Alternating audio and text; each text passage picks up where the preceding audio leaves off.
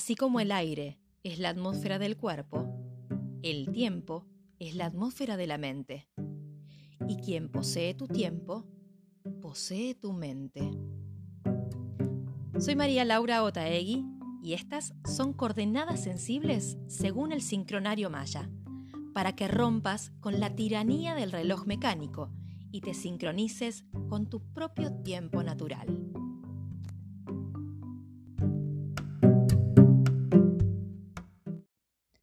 Hola, ¿cómo están?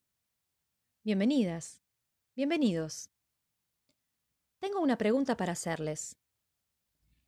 ¿Qué le dijo un 0 a un 8? Me gusta tu cinturón. Díganme que le saqué una sonrisa. ¿No es muy bueno? Me lo contó un niño de seis años. ¿Ustedes conocen algún chiste? Porque hoy tenemos la tarea de compartir la alegría, provocar sonrisas, jugar y reírnos. Ahora sí que relajamos el intenso trabajo que venimos llevando. Les presento al Kin Maya del día.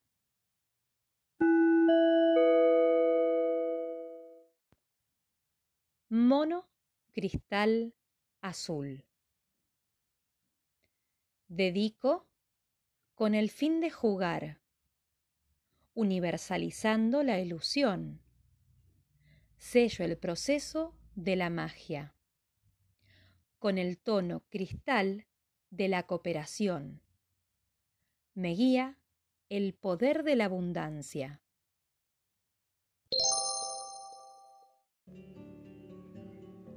Transformamos nuestra mente para reunirnos y cooperar con alegría. Este es el doceavo episodio del Camino del Sol y en este punto nos reunimos para compartir lo que venimos trabajando en estos días ese amor propio que despertamos, ese brillo que nos caracteriza.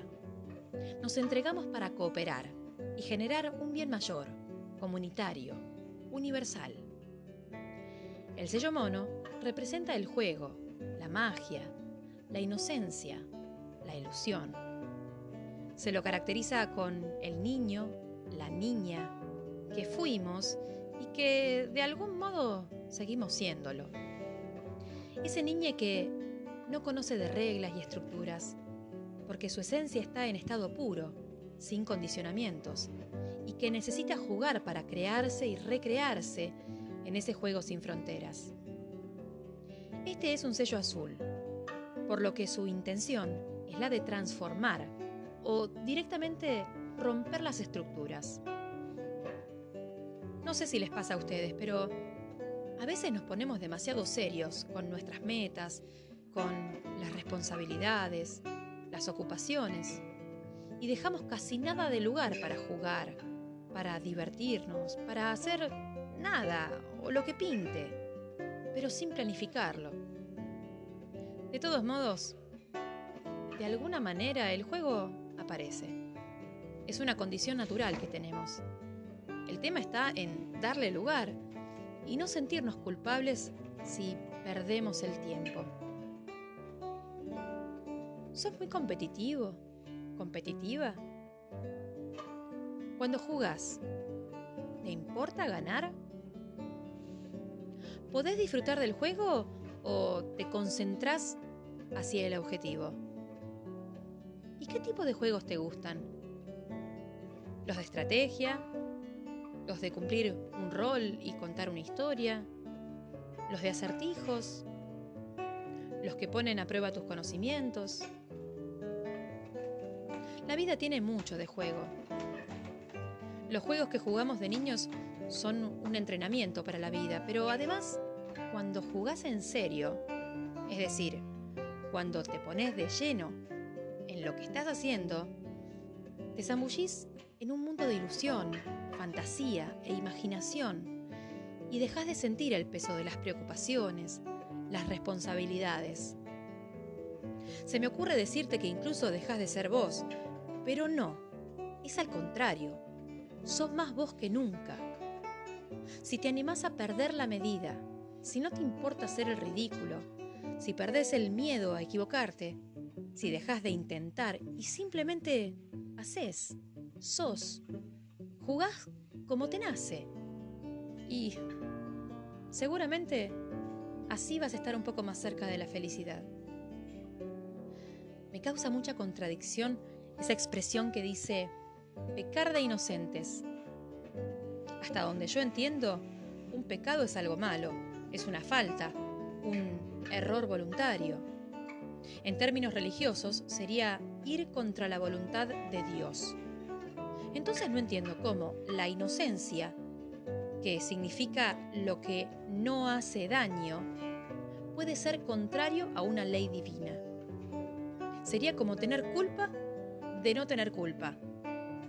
Es absurdo. ¿Y cuántas otras reglas, creencias y leyes sostenemos y cumplimos sin siquiera pensarlas o preguntarnos, ¿por qué? ¿Para qué?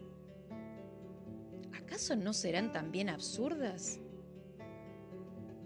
¿Sabían que la palabra ingenuo significa hombre libre?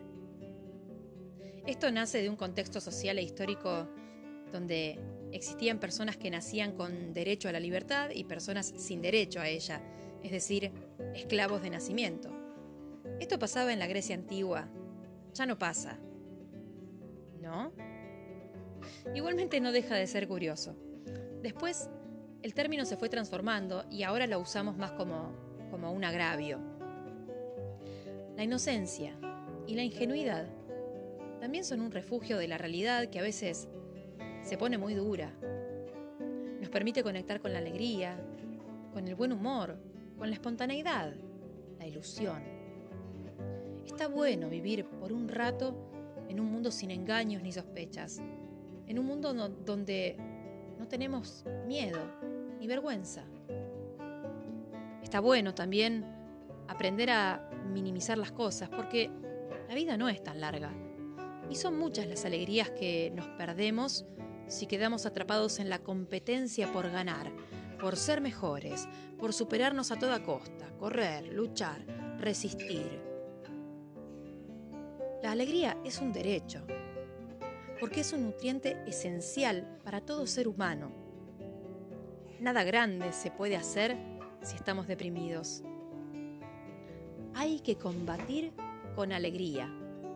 Lo decía Arturo Jaureche, que, mira, Casualmente, este intelectual dedicó su vida a desarmar eso que él llamaba sonceras, que son esas ideas con, que, con las que nos fueron adoctrinando desde muy pequeños y que seguimos repitiéndolas sin ver qué tienen de cierto.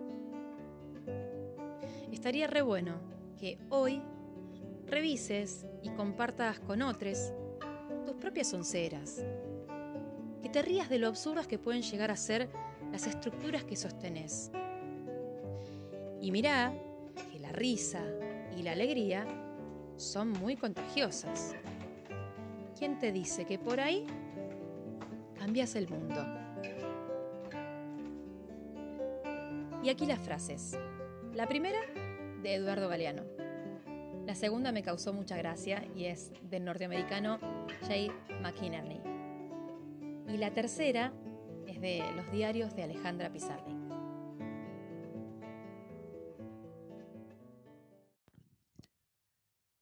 Hablar de alegría en medio de toda esta malaria, ¿no suena a traición o a estupidez?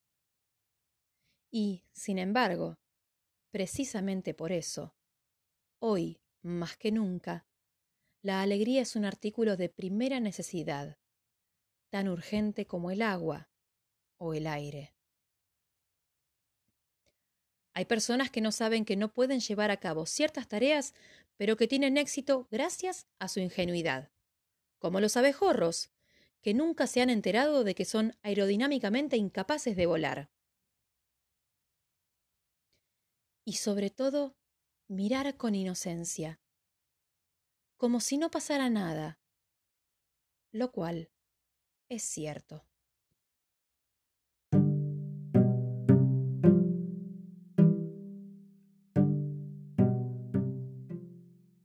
Cada día una energía.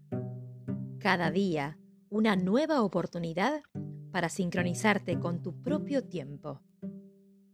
Soy María Laura Taegui y estas fueron las coordenadas sensibles según el sincronario Maya. Seguinos en Spotify y Anchor. Hasta la próxima.